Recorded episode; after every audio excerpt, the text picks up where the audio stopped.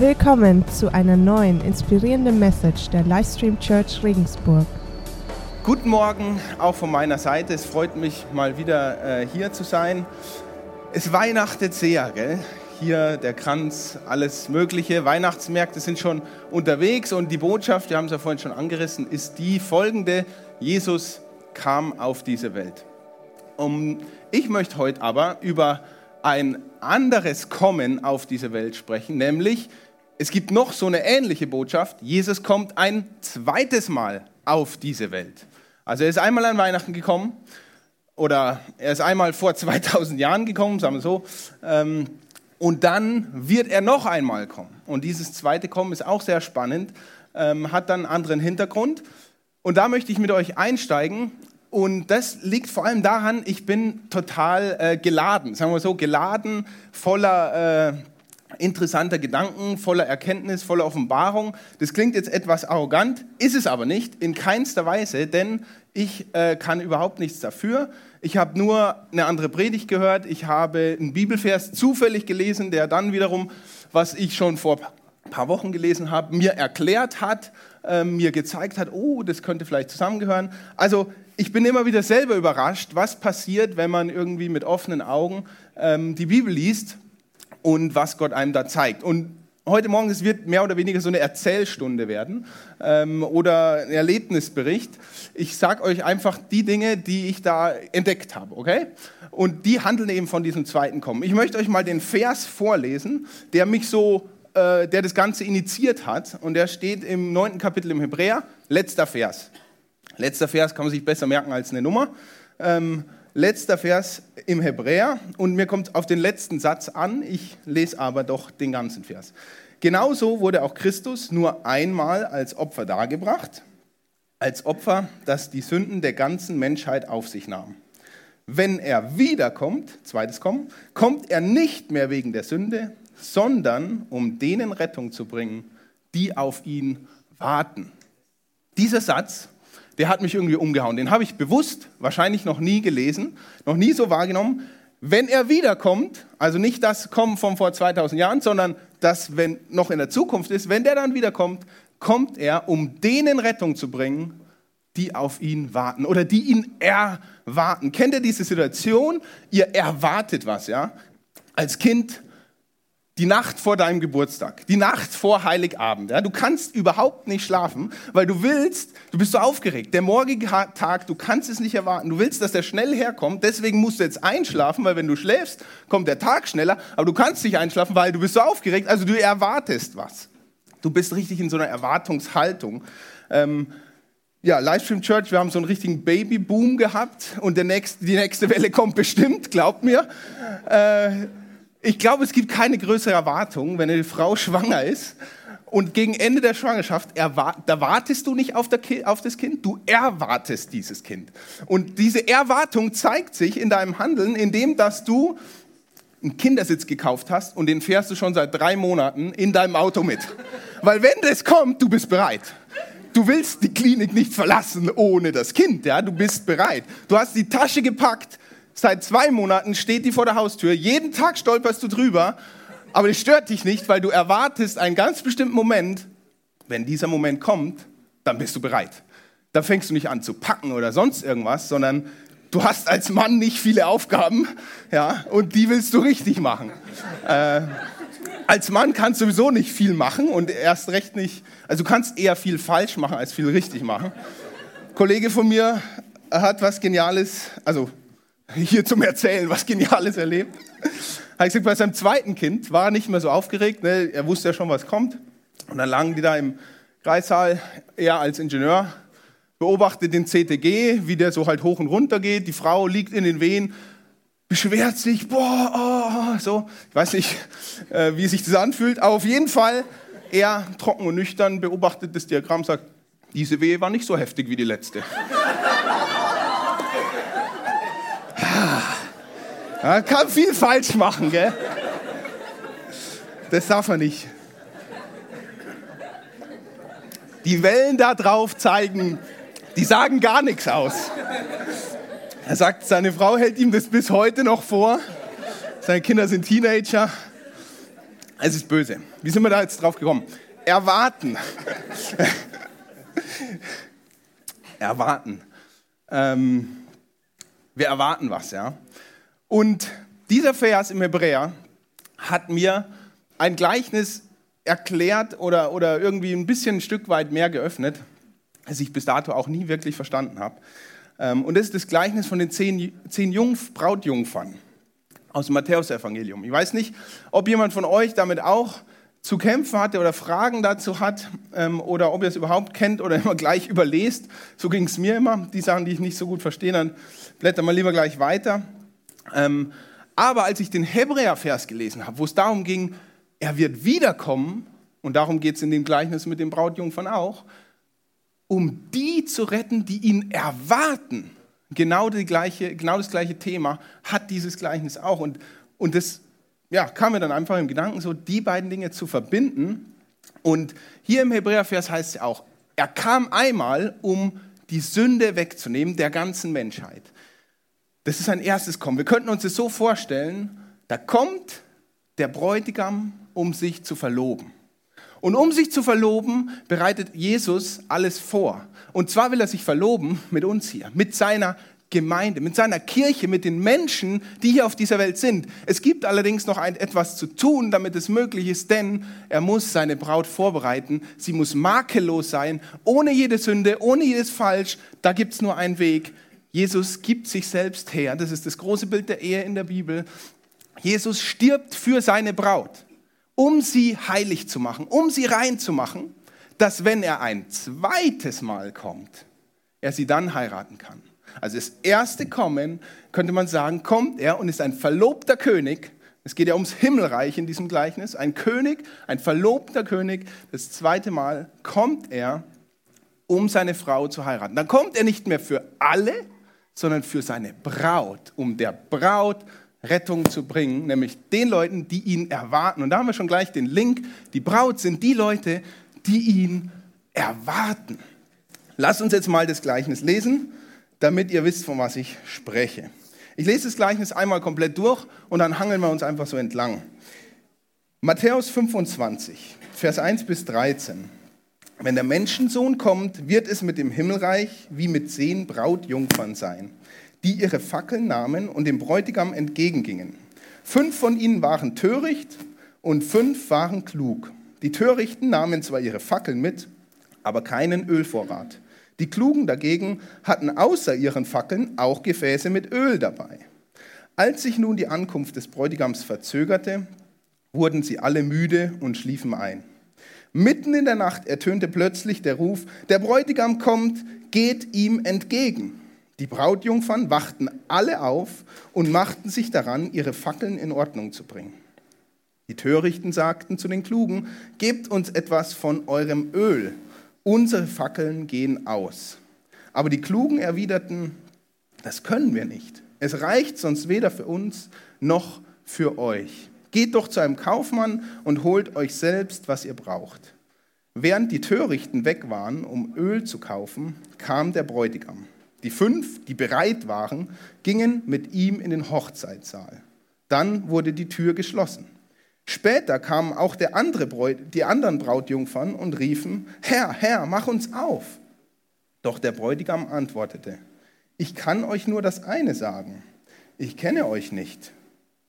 Seid also wachsam, schloss Jesus, denn ihr wisst weder Tag noch die Stunde im Voraus. Ich bin auch mit uns. Vater im Himmel, ich habe eine große Bitte an dich heute Morgen und ich werde sie auch nochmal und nochmal stellen. Lass uns Lampen mit Öl sein. Lass uns Menschen sein, mach uns zu Menschen, die Lampen sind mit Öl und nicht nur bloßes Lampen ohne Inhalt. Vater, ich bete, dass du mir wieder aufs Neue zeigst, was du hier sagen möchtest mit diesem Gleichnis. Und ich bete, dass du auch durch meine Worte den einen oder anderen hier äh, ansprichst, aufwächst vielleicht in der Situation, wo er ist. Und wenn tatsächlich unter uns Menschen sind, vielleicht ich sogar, die kein Öl haben, dann zeig es uns bitte heute. Denn jetzt ist noch die Zeit, wo wir Öl bekommen können. Amen. Ja, ich habe schon angedeutet, in dem ersten Vers hier wird erklärt, um was es geht. Es gibt den Bräutigam, der ist Jesus. Es gibt die zehn Brautjungfern. Und das Ganze wird mit dem Himmelreich verglichen. Und eingebettet ist dieses ganze Gleichnis im, äh, in Jesu Endzeitrede, also Matthäus 24 und 25. Da spricht Jesus eben um über die Endzeit, über sein zweites Kommen. Und darauf bezieht sich auch dieses Gleichnis. Und deswegen vergleicht er das mit seiner Wiederkunft als Bräutigam, um die Braut dann zu heiraten. Und ich äh, behaupte mal, die, die zehn Brautjungfern repräsentieren hier die sichtbare Kirche. Diejenigen, all diejenigen, die sich als Christen äh, äh, outen, ich jetzt mal, all diejenigen, die von sich behaupten, ja, ich glaube an Jesus Christus. Das ist die sichtbare Kirche, seine Braut und diejenigen, die haben ja einen Job, wie wir hier gehört haben. Und der aufmerksame Leser unter euch wird jetzt sagen, hm, in dem Gleichnis kommt ja gar keine Braut vor, aber die Bibel spricht doch immer, dass wir die Braut sind. Das ist korrekt. Ähm, wir dürfen hier nur nicht den, den Fehler machen, jedes Detail vom Gleichnis auszupressen wie so eine Orange beim Orangensaft, weil wenn wir das im Neuen Testament tun und jedes Detail überinterpretieren, dann wird es ziemlich, ziemlich schnell verrückt im ganzen Neuen Testament. Ähm, einmal oder manchmal wird, werden die Gläubigen, die Kirche als Braut dargestellt und manchmal wird die, wird die Kirche als diejenigen dargestellt, die zum Hochzeitsfest eingeladen sind oder die sich darauf vorbereiten. Und der Punkt in dem Gleichnis, und das ist immer wichtig bei Gleichnissen, den Hauptpunkt eben zu suchen. Und der Hauptpunkt ist der, wie bereitet sich die Kirche vor auf Jesu Wiederkunft. Und deswegen dürfen wir einfach sagen, okay, die Brautjungfern hier repräsentieren die Leute, die sich vorbereiten auf die Ankunft. Und das sind nun mal wir als Gläubige. Das nur vorneweg. Jetzt wird spannend. Verse 2 bis 4. Fünf von ihnen waren töricht und fünf waren klug. Die Törichten nahmen zwar ihre Fackeln mit, aber keinen Ölvorrat. Die Klugen dagegen hatten außer ihren Fackeln auch Gefäße mit Öl dabei. Die Prozentzahlen hier, 50-50, äh, hoffe ich und bete ich, und ich glaube es auch nicht, dass die repräsentativ sind. Ähm, Fakt ist, manche sind töricht, manche sind klug. Was ist jetzt der genaue Sachverhalt hier? Alle zehn hatten eine Aufgabe. Alle zehn hatten einen Job. Der Job heißt, wenn der Bräutigam kommt, mach Licht. Ja, wir wissen nicht so viel über diese Hochzeitsgepflogenheiten. Ich gehe mal davon aus, aus dem Bild und anderen, dass der Bräutigam eben kam, die Braut war in dem Festsaal, man wusste nicht, wann der Bräutigam kam und die Brautjungfern haben ihn dahin begleitet. So, das ist momentan mein Bild. Wenn ihr ein besseres Bild davon habt, erzählt es mir am besten nach dem Gottesdienst. Das ist auch nicht das Wesentliche hier. Das Wesentliche ist, die hatten einen Job, Licht zu machen. Und es gab zu der Zeit eine Möglichkeit, Licht zu machen, aber leider eben nur eine Möglichkeit und es war eine Lampe und Öl. Diese beiden Dinge brauchten die, das war das Mittel, um ihren Job zu erfüllen. Es gab nicht mehr. Du musstest eine Lampe haben, du musstest Öl haben. Wenn du eins von beiden nicht hast, hast du auch kein Licht. Das heißt, der Job war, mach Licht, wenn er kommt und setz alles dafür in Bewegung, dass du diesen Job erfüllst. Das heißt, die Verantwortung von den zehn Brautjungfern für alle war gleich. Sorge dich oder besorge alle Mittel, um deinen Job zu erfüllen. Eigentlich ziemlich profan. Und dann heißt, fünf von ihnen waren töricht. Weiß nicht, töricht benutzt man heutzutage nicht mehr so oft, aber ich glaube, die Bibelübersetzungen haben es äh, beibehalten, dieses ältere Wort, auch die neuen Übersetzungen, um nicht dumm hinzuschreiben. Äh, aber wenn du, ja, ich glaube schon, ja. Aber ich glaube, das wäre auch so eine Übersetzung. Also fünf von ihnen haben ihren Job nicht ernst genommen. Ja? Sie haben die einzige Möglichkeit, wie sie ihren Job erfüllen können, vernachlässigt. Nämlich, sie hatten kein Öl dabei, nur Lampen. Ja, das ist wie Kerzen ohne Wachs, das wäre wie Fackel ohne Feuer, das wäre wie eine Glühbirne ohne Strom. Das ist wie eine äußere Form Religiosität ohne echtes inneres Leben in Jesus Christus. Das war ihre Torheit, das war die Dummheit, die, denn sie dachten, die äußere schöne Lampe würde genügen, wenn es dann darauf ankommt, Licht zu machen. Und wenn es hart auf hart kommt, dann könnte ich mir vielleicht Öl von jemandem leihen. Das war die, die Dummheit in dem Fall. Darum nennt Jesus diese fünf Brautjungfern eben Tor oder Töricht.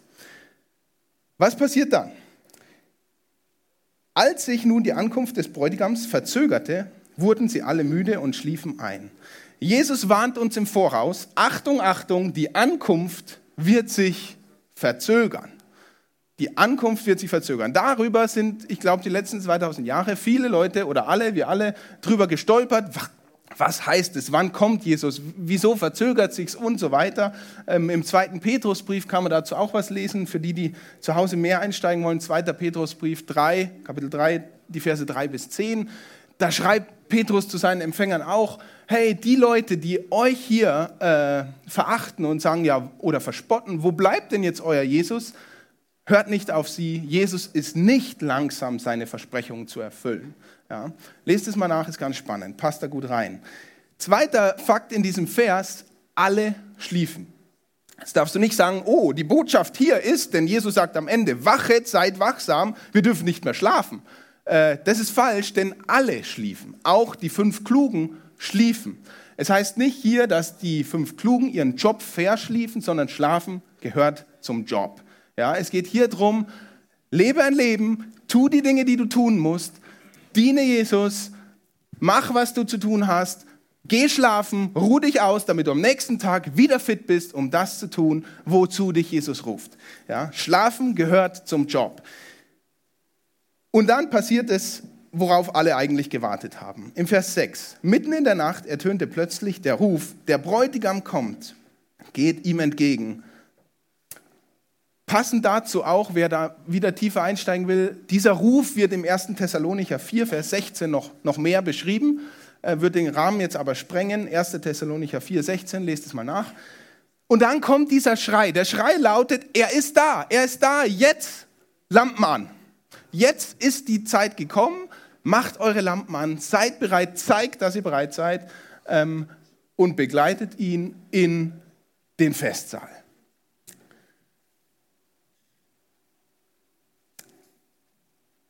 Die Brautjungfern wachten alle auf und machten sich daran, ihre Fackeln in Ordnung zu bringen.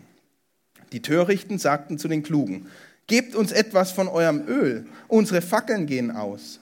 Aber die Klugen erwiderten, das können wir nicht. Es reicht sonst weder noch für euch, äh, weder für uns noch für euch. Geht doch zu einem Kaufmann und holt euch selbst, was ihr braucht. Ein Leben in Torheit führt automatisch zu noch größerer Torheit. Sie vergessen schon oder sie verachten eigentlich ihren Auftrag und nehmen kein Öl mit. Und wenn es dann darum geht, Licht zu machen, versuchen sie ihre Lampen einzustellen, um Licht zu machen. Völlig daneben. Und dann kommt auch noch dann kommt eigentlich das Unmöglichste, was, was überhaupt nicht geht und worauf diese Botschaft hier von Jesus auch abzielt. Sie sagen, gebt uns doch von eurem Öl.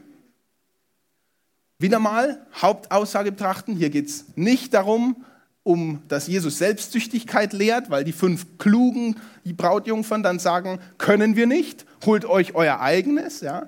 Ähm, sondern der Punkt ist der, Du kannst deinen Glauben niemanden ausleihen. Du kannst die Kraft des Heiligen Geistes, die in dir wirkt, auf niemand anderen übertragen, damit er das plötzlich hat. Der Heilige Geist muss auch in ihm sein. Du kannst deinen Gehorsam gegenüber Gott und deine Treue gegenüber Gott niemanden abgeben. Jeder hat die Aufgabe, für sich selbst Gott gehorsam zu sein, für sich selbst Jesu Lebensstrom in sich aufzunehmen. Du kannst nicht für deine Kinder glauben, du kannst nicht für deine Eltern glauben, der Mann kann nicht für die Frau glauben, gehorsam sein und, und Gott nachfolgen. Das ist eine Aufgabe, die hat jeder Einzelne für sich zu tun und eine Entscheidung, die jeder Einzelne für sich selbst treffen muss. Und habt ihr schon mal gehört von jemandem, wenn, es um Jesus geht, um Errettung, das mache ich später. Das mache ich mal, wenn ich älter bin. Da denke ich mal drüber nach. Könnte gefährlich sein. Ein Leben jetzt in Torheit, in dem Fall, führt am Ende auch zu noch größerer Torheit.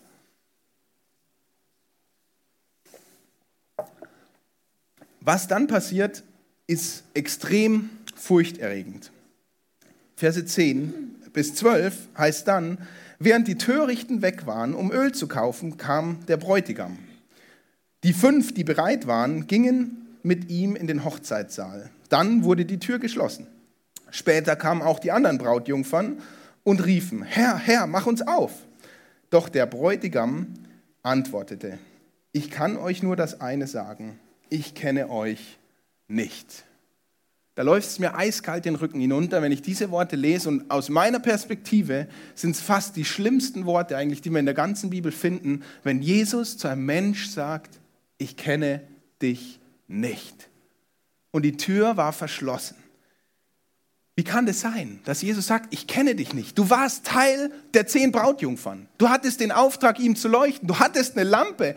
Du, du warst dabei. Du hattest eine äußere Form. Aber du hast vernachlässigt, was in deinem Inneren passiert, wem dein Herz gehört. Du trugst eine Lampe, die gut aussah, aber du trugst eine leere Lampe.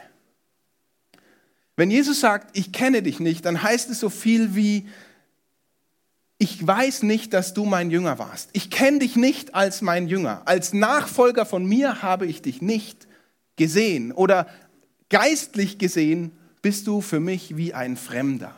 Da muss ich immer auch an das Bild vom Weinstock und den Reben denken. Ja? Wenn, wenn er sagt, ich in euch und ihr in mir, der Weinstock und die Rebe, die wachsen zusammen. Und wenn Jesus sagt, du bist geistlich gesehen ein Fremder, dann heißt es, du warst nicht an diesem Weinstock dran angepflanzt, ja, sondern eine Rebe, die von irgendwo anders, an einem anderen Baum ist. Ja. Und es gibt einige Beispiele auch in der Bibel, wo wir, wo wir genau diesen Vorgang sehen, die, zum Beispiel der reiche Jüngling, der alle Gebote gehalten hat, alles gemacht hat. Und er geht zu Jesus und sagt, was soll ich noch tun? Und dann sagt ihm Jesus, verkauf alles, was du hast und, und folge mir nach. Und er geht traurig davon. Da war nicht diese Verbindung wie Weinstock und Rebe, da war kein Öl in der Lampe. Die Lampe war da, er wollte eigentlich alles zusammenhalten, alles bereit machen, aber das Öl hat gefehlt. Ein anderes Beispiel wäre vielleicht Judas, der drei Jahre lang Wunder tut, der drei Jahre lang mit Jesus geht, und am Ende heißt dann von ihm im, im Johannesevangelium 12, Vers 6, er hat Jesus betrogen. Drei Jahre lang mit dabei gewesen, drei Jahre lang eine Lampe getragen und am Ende kein Öl gehabt. Keine innere Verbindung mit ihm, kein, kein Geist. Und keiner will diese Worte hören. Keiner will hören von Jesus, ich kenne dich nicht. Und die Bibel sagt leider, einige werden es hören. Aber die gute Nacht ist, keiner muss es hören. Keiner muss es hören, denn jetzt ist die Zeit, wo die Tür offen steht. Jetzt ist die Zeit, wo der Bräutigam wartet auf seine Braut und wo wir Öl besorgen können. Ja? Jetzt ist diese Zeit, wo die Bibel nennt Gnadenzeit. Ich finde es erschreckend, wenn man Matthäus liest. Ich habe das Matthäus-Evangelium mal ähm, einfach von vorne bis hinten so innerhalb von ein paar Tagen gelesen. Ist schon recht lang, aber wenn man das so macht, kriegt man irgendwie so einen Überblick von dem, was Jesus eigentlich sagt. Und wenn man dieses Gleichnis liest, könnte man meinen, oh, da hat Jesus einen schlechten Tag gehabt. Dass er sowas vom Stapel lässt, Mai, hat jeder mal einen schlechten Tag. Ja? Aber nein, es ist nicht so. Lies das Matthäus-Evangelium und achte mal darauf, wie sehr er uns warnt und sagt, hey, bitte, bitte, bitte, sei ein echter Jünger. Hab einen echten Glauben, hab Öl mit dabei mit deiner Lampe und nicht nur eine Lampe. Ich glaube, das war die größte Anklage von Jesus an die Pharisäer. Äußere Form, kein Herz. Und Jesus wünscht sich, dass seine Braut groß ist. Jesus wünscht sich dich dabei bei seiner Hochzeitsfeier. Und deswegen hat er auch den Mut und nicht einen schlechten Tag und sagt dir die harte Wahrheit und sagt, hey, Achtung, Achtung, pass auf. Ja? In der Bergpredigt, da kommen die gleichen Worte vor, ähm, wo, es, wo es dann ähm, heißt, ich kenne euch nicht zu denen, die dachten, sie sind dabei, ja? die Wunder tun und so weiter. Ähm, da heißt dann auch, ich kenne euch nicht. Dann sagt Jesus, nicht jeder, der zu mir Herr, Herr sagt, nicht mal unsere Worte, ja? nicht jeder, der zu mir Herr, Herr sagt, wird ins Himmelreich kommen, sondern nur der, der den Willen meines Vaters tut. Da warnt uns Jesus, sagt Jesus, Achtung. Gell? Oder das Gleichnis vom vierfachen Acker. Die Saat wird ausgestreut, es geht auf und da gibt es eben einen felsigen Boden. Da ist wenig Erde, da kommen keine Wurzeln und sobald die Sonne kommt, das grelle Licht, verdorrt die Pflanze. Und, und Jesus interpretiert sein eigenes Gleichnis für die Jünger und da sagt er eben, das bedeutet, jemand hört das Wort, nimmt es sofort mit Freuden auf, aber er ist ein unbeständiger Mensch, eine Pflanze ohne Wurzeln. Sobald er wegen des Wortes in Bedrängnis gerät oder sogar verfolgt wird, wendet er sich davon ab. Eine Pflanze ohne Wurzeln könnte auch sein eine Lampe ohne Öl. Pflanze ohne Wurzeln, keine Versorgung. Lampe ohne Öl, kein Licht. Und jetzt denkst du vielleicht hier, boah, Weihnachten und der kommt hierher mit so einer fetten Angstmacher-Message. Nein, nein, nein, nein. Das ist das Wenigste, was ich möchte. Keine Angst machen. Ich will dir keine Angst machen und aus drei Gründen nicht. Erstens, Jesus kennt dein Herz. Nur Jesus. Ich kann nicht in dein Herz schauen, kein anderer hier kann in dein Herz schauen. Jesus kennt dein Herz und er weiß genau, wie es in dir drin ausschaut, wie es um dich bestellt ist und du kannst ihn fragen und du kannst ihn bitten, dass er dir zeigt, was für dein Leben dran ist. Zweitens, ich will dir keine Angst machen, weil Jesus dir auch keine Angst machen will. Ganz, ganz wichtig. Jesus will dir Mut machen. Vielleicht lesen wir jetzt doch nochmal die Zeit, nehmen wir uns die Stelle im Petrus, wo es eben darum ging, dass die Leute verspottet haben und gesagt haben, äh, wann kommt denn jetzt der Jesus? Verzögert sich's etwa? Und Petrus sagt darauf dann Folgendes: ähm, es ist also keineswegs so, dass der Herr die Erfüllung seiner Zusage hinauszögert, wie einige denken. Was sie für ein Hinauszögern halten, ist in Wirklichkeit ein Ausdruck seiner Geduld mit euch. Denn er möchte nicht, dass irgendjemand verloren geht. Vielmehr, vielmehr möchte er, dass alle zu ihm umkehren. Jesus macht dir keine Angst, sondern Mut er, sein Verzögerung, sein zu spät kommen, ist kein zu spät kommen. Es, es ist Geduld, damit alle die Chance haben, zu ihm umzukehren. Damit, weil er will, dass alle gerettet werden. Wenn er ein zweites Mal kommt, dann will er, dass du mit dabei bist, die ihn erwarten, die voller Fieber sind und auf ihn warten. Und zum Dritten, warum ich auch keine Angst machen will, ist, Jesus sagt eigentlich, ganz klar, worauf es ankommt. Und damit kannst du dich selber überprüfen. Damit sind wir in der Bibel auch aufgefordert, dass wir uns selbst überprüfen. Und an Jesu Worten können wir sehen, wie es um uns steht. Und das Geniale ist, wir können ihn auch fragen. Also bei Jesus ist es kein so eins, zwei oder drei. Ob du richtig stehst, siehst du, wenn die Himmelstür aufgeht, ja, und davor bist du so im, im Dunklen. Es ist nicht so. Jesus sagt, wenn du Licht machen willst und der Job ist dir wichtig, nimm eine Lampe und Öl. Ja? Übertragen vielleicht, wenn du gerettet werden möchtest, wenn du zur Braut gehören möchtest und es ist dir wirklich wichtig, es ist dir wirklich ein Herzensanliegen, ja, dann glaube an mich, folge mir nach und tu, was ich dir sage. Folg mir nach mit deinem ganzen Herzen, mit deinem ganzen Verstand, mit deinem ganzen Handeln und du bist mein Jünger. Und dann reißt dich niemand mehr aus meiner Hand. Ja? Das ist das Geniale, was Jesus ihr uns eben zusagt und gibt auch mit seinem Wort, dass wir Zusagen haben, dass wir Mutmacher haben und dass er sagt, du bist mein Kind, egal was der Rest der Welt sagt. Wenn du an mich glaubst, dann hast du Öl, weil dieses Öl habe ich dir gegeben und du wirst bereit sein. Und, das dürfen wir nie vergessen, es ist nichts, was wir uns aus uns selbst heraus so rausprojizieren, rausbringen können, sondern wenn du sagst, Herr, ich sehe in meinem Leben, ich, ich habe ein Problem mit dem Glauben, ich kann gerade nicht, weißt du, was du machen kannst? Bitte ihn, bitte ihn um Glauben. Wenn du zu ihm sagst, ich will dabei sein, ich, ich sehe, ich habe kein Öl, bitte gib mir Öl, er wird dir Öl geben. Jesus ist einer, der gibt, wenn du ihn um dein Seelenheil bittest, glaub mir. Und der letzte Vers, mit dem Jesus das Ganze abrundet, was dann auch die Botschaft ist an seine Jünger, ist der Vers 13. Und da sagt er dann am Ende, ähm, seid also wachsam, schloss Jesus, denn ihr wisst weder Tag noch Stunde im Voraus. Damit wir bereit sind, sollen wir wachsam sein. Wir sollen nicht schläfrig durchs Leben gehen, aber eben schon schlafen. Was soll nicht schläfrig sein? Unser Geist.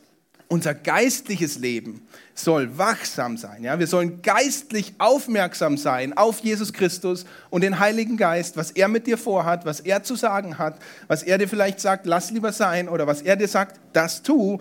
Aufmerksam sollen wir sein. Wir sollen alles daran setzen in unserem Leben, das Öl des Glaubens, der Hoffnung und der Freude in uns zu tragen, mit ihm in Verbindung zu sein, mit Jesus Christus und nicht in eine größere Liebe abzurutschen zur Welt, sondern seine Schönheit, seine Herrlichkeit, seine Größe dir tagtäglich vor Augen halten. Ich in euch und ihr in mir. Weißt du auch, was Wachsamkeit heißt? Geh um 10 ins Bett statt um 12. Ganz einfach, ganz einfacher Tipp. Damit du am nächsten Tag fit bist, dass du am nächsten Tag wach bist, um stille Zeit zu machen und dich der Teufel nicht in der Früh in die Falle locken kann. Ganz einfach. Ja? Wachsam sein heißt, lebe ein nüchternes, normales, dienstbares Leben, um da zu sein, wenn der Herr kommt. Stell dir mal selbst die Frage, bei was soll der Herr dich wiederfinden, wenn er wiederkommt? Bei welcher Tätigkeit? Ja? Wachsam sein heißt nicht, wie in den USA vielleicht manche gemacht haben, alles verkaufen, auf den Berg gehen und in den Himmel gucken, weil Gott hat ihnen gesagt, er kommt bald. Ja? Das ist nicht wachsam sein, sondern wachsam sein heißt, tu dein, leb dein Leben, tu den Auftrag, den Gott dir gegeben hat, diene anderen Menschen, was weiß ich, was dein Auftrag ist und hoffentlich kommt Jesus und er entdeckt dich dabei, und die Bibel nennt es, die Werke der Gerechtigkeit zu tun. Ja. Werke der Gerechtigkeit, wieder mal Dinge, die wir niemals tun könnten, wenn wir kein Öl hätten. Ja. Das ist nichts irgendwie, das uns näher zu Jesus bringt, wenn wir ohne ihn leben. Oder Werksgerechtigkeit, versteht mich hier nicht falsch. Werke der Gerechtigkeit sind Dinge, die wir tun können, wenn wir mit Jesus verbunden sind. Nichts anderes. Und dabei soll uns doch Jesus finden, wenn er wiederkommt, oder? Er soll uns sehen. Jetzt ist Schluss. Jetzt kommt er wieder. er soll uns sehen, wie wir, wie wir auf ihn warten, wie wir ihn erwarten. Und wie wir am Anfang gesehen haben, wenn wir was erwarten, dann ist, dann, dann ist unser Kopf dabei, dann ist unser Handeln dabei, die Kliniktasche, die Tasche, die steht da, ja, weil wir erwarten etwas Großartiges. Vielleicht wenn Jesus wiederkommt, das wäre auch schön, kommt er wieder und wir sind gerade am Schlafen. So wie die zehn Brautjungfern hier. Wir sind am Schlafen nach einem Tag harter Arbeit, erfüllter Arbeit für Jesus, für ihn, geistliche Arbeit. Wir haben jemanden getröstet, jemanden besucht. Und wir schlafen einfach und sind fit für den nächsten Tag und der kommt aber nicht, weil Jesus kommt, oder? Das ist auch eine gute Vorstellung. Seid wachsam, sagt Jesus. Ihr wisst weder Tag noch Stunde im Voraus. Soll ich euch was verraten? Nicht mal Jesus weiß es. Es weiß der Vater im Himmel. Was wir machen können, ist mit ihm in Verbindung bleiben, wachsam sein, geistlich wachsam sein und unsere Jobs tun, die wir zu tun haben. Vater im Himmel, ich bete so sehr, dass wir hier als Livestream Church wachsam sind, geistlich wachsam. Lass uns früher ins Bett gehen, damit wir morgens stille Zeit machen, um in Verbindung mit dir zu sein. Lass uns aufmerksam sein, wann du uns was sagst, was wir tun sollen oder lassen sollen. Und schenke uns diese Freude in dir. Schenke uns, dass wir Hoffnung, Freude, Glaube haben, dass wir merken, wir haben Öl dabei. Wir sind bereit, wenn du wiederkommst. Lass das unseren Alltag, unsere Kleinigkeiten, unsere kleinen Tätigkeiten im, im Tag bestimmen, damit die Welt sieht, wir sind bereit. Amen.